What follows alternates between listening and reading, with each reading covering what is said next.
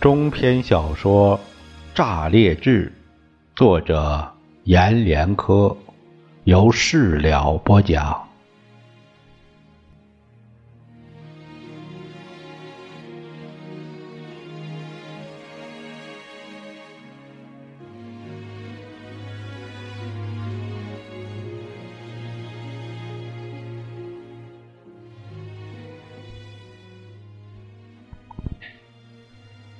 孔明要的指挥船是一艘大舰船，钢铁的船身上全是新涂的海洋漆，荡着搁在离山脚岸边有三千米远的海洋草原间。这三千米的草原陆地。是不能有人行走的，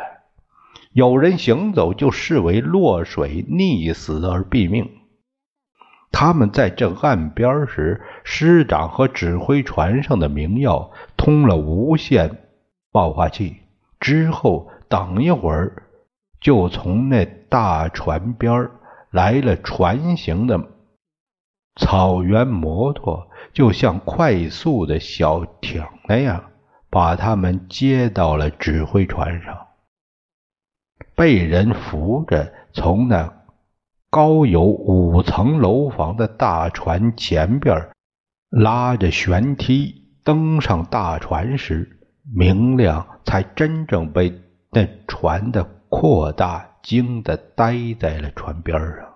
脑子空白了很久一会儿，才看见两个篮球场大的。船头甲板上用白色帐篷照出了十间房的阴凉处，帐布下是布满一片桌子的东半球和西半球的实景沙盘图，沙盘图上插满了两寸高的红旗和白旗。还有一张张泛着绿色、标满了红白箭头和船只的海洋图。因为明亮和澄清到来了，沙盘边那些军容整洁、年壮年少的水军军官们，集体朝市长敬了礼。看看站在沙盘中间的司令孔明耀。明耀朝他们点头后，他们就都拿着指挥尺和望远镜，退到指挥船的指挥舰舱了。船上只还有明亮、明耀弟兄和程京秘书长。直到这时，明耀才脱掉他洁白可身的水军将军服，顺手。搭在沙盘上的美国海岸上，亲手去给哥哥和程晶各倒一杯水，放在沙盘边的白色塑料圆桌上，拉过来三把同样颜色的白椅，围桌放下来，很遗憾地对哥哥明亮说。哎，你要是上午来，就能看见我们怎么干掉日本舰队，让他们水军投降的了。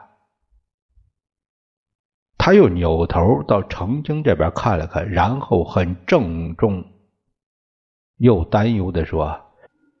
后天是潜艇群围战美国航母群，胜败就此一举了。”然后再把目光搁到远处夕阳下的大船小舰上，因为对未来战争还没有决定性的把握性。明耀的脸上有着黄色的愁容和忧心，尤其在那落日中，他脸上的担忧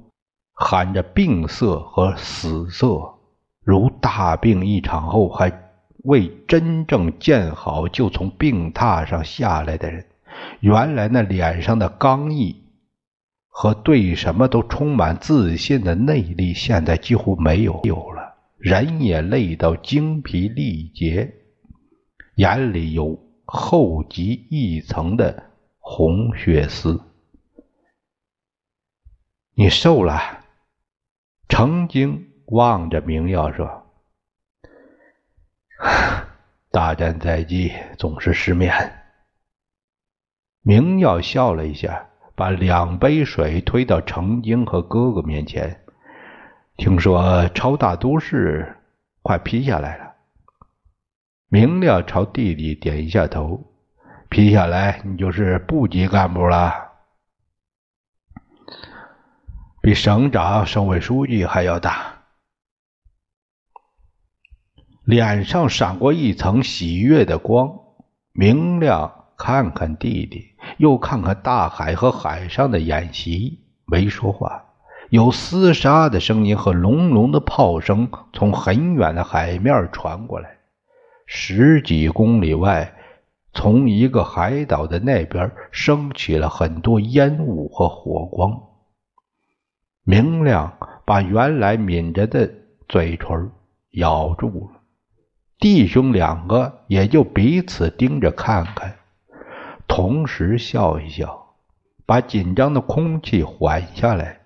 明耀又把目光落在程晶脸上去，看见程晶的脸是一层苍白色，有层受了啥惊吓的薄汗挂在那脸上，也就对他笑笑道：“你也该上了，想当副师长还是副省长啊？”问你哥，程经把目光从明耀身上移到明亮的脸上去。只要他能记住那些没有功劳也有苦劳的人，到这儿就突然都静下来。黄昏前的辽寂，在草原的海面上，就像落日。塌陷在海洋中，荡动不止的夕阳里漂浮着不定的海涛青和黄昏红，有空阔的担忧从海面升出来，像恐惧一样爬到船面上，爬到甲板上，爬到他们三个人的脸上去。他们就那么在海面宁静的船头甲板上彼此望了望，又都把目光落到远处的海里边，都望着那如飞鸟宁静在空中的大船和小船，还有那船上正按演习计划你攻我打的水军官兵们，谁也不说话，让静。和镜中的炮声、烟火从远处荡起来，直到最后落日在西边要沉入海底时，把草原上的海面全都燃成一片焰腾腾的火。明亮才把目光收回来，咳了一下，再次落到弟弟脸上去。明耀，哥要你帮个忙。这个忙除了你，天下人没能帮得上。必须一周内在炸裂建起亚洲第一乃至世界第一、第二的超大飞机场。必须一周内在炸裂的地下建起一百公里长的地铁线。不然，炸裂就别想成为大都市，别想成为超级大都市。这样说着，明亮的目光一直搁在弟弟的脸上，没有动。他在看着明耀，是会拒绝他，还是会借故推诿他？他已经把如何。解释必须一周内建起这些的理由全部想好了，只要明耀张开问，他就和盘调理的说出来，让他没有拒绝的理由和推卸的可能。可是明亮想错了，弟弟明耀连一点想要推卸的意思都没有，他一直认真地听着哥哥的话，看着哥哥苦苦求他的脸，直到明亮说完，住了嘴。明耀朝海面上演习结束，收兵靠岸的船只远远瞟一眼，才用很轻、很怀疑的语气问明亮：“你是我亲哥，对我说实话。”你真的把炸裂变成超级大都市后，没有更大的想法吗？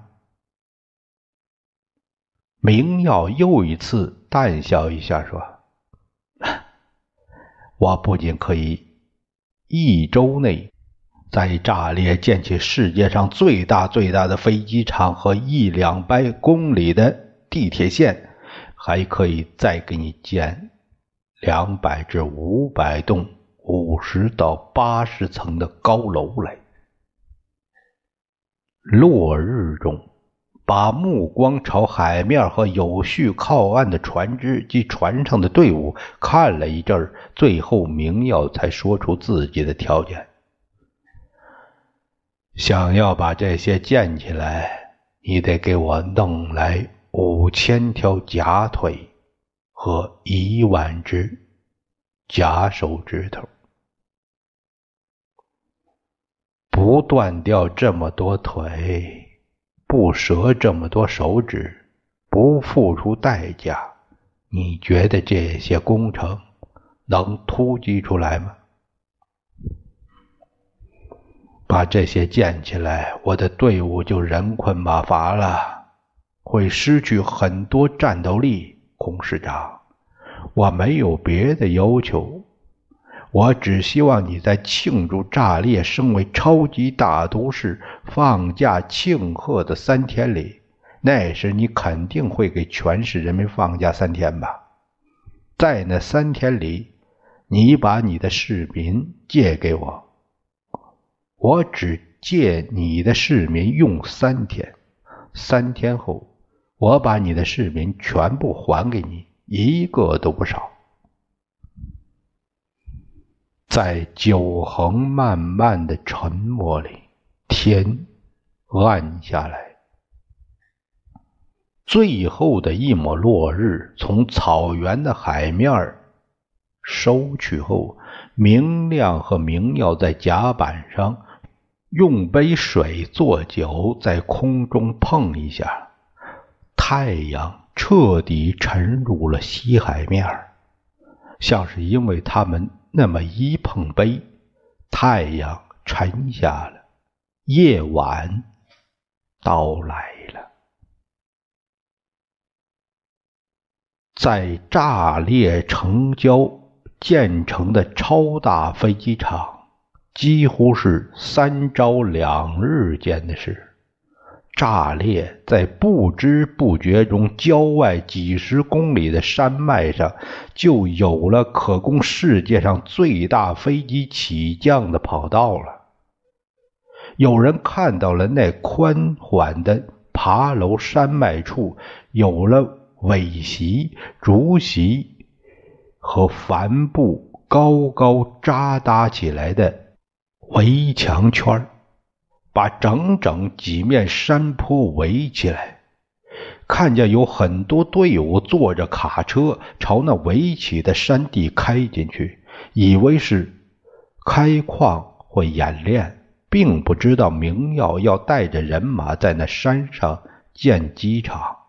可机场却在几天之间建将起来了。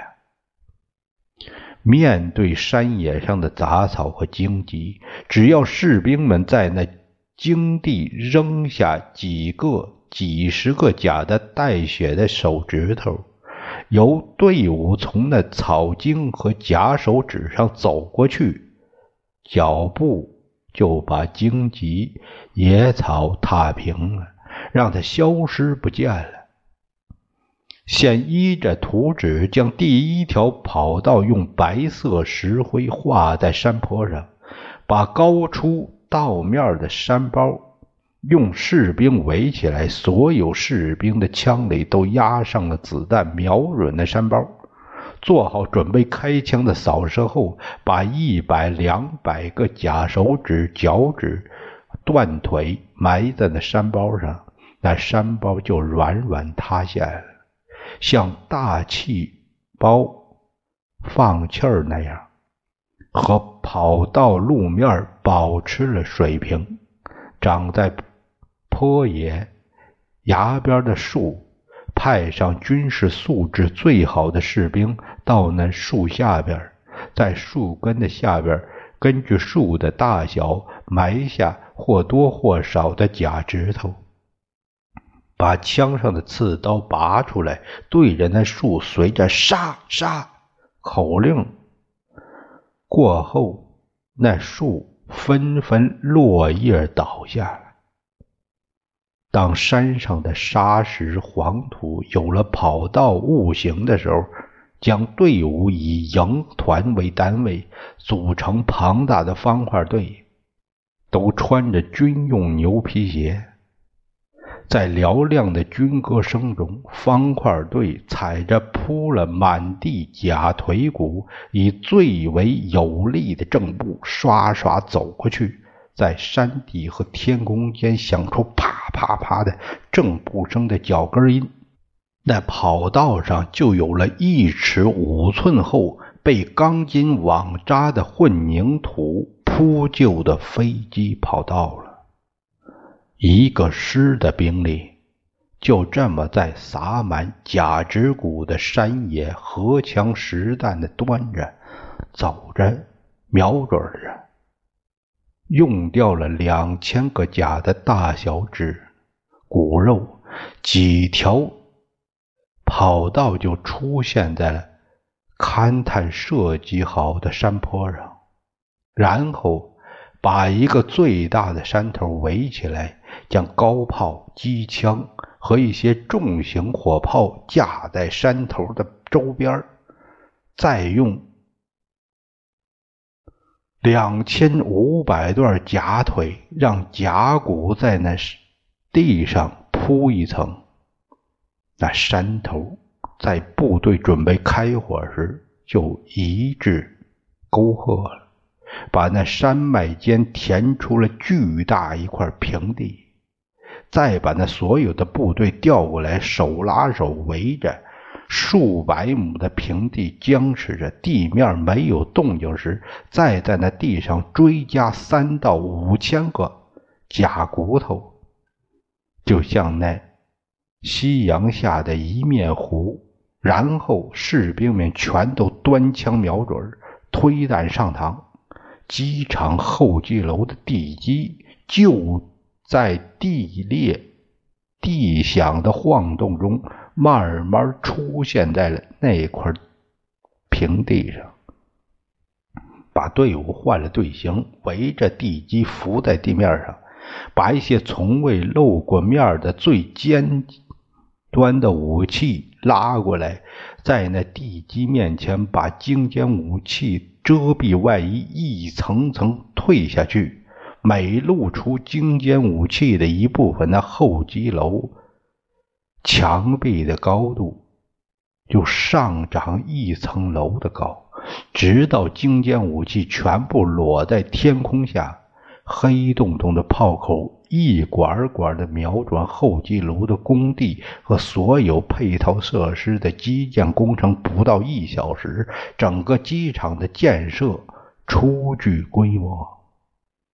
因为机场不宜有高空建筑竖起来。那儿最高的楼房也不过五六层，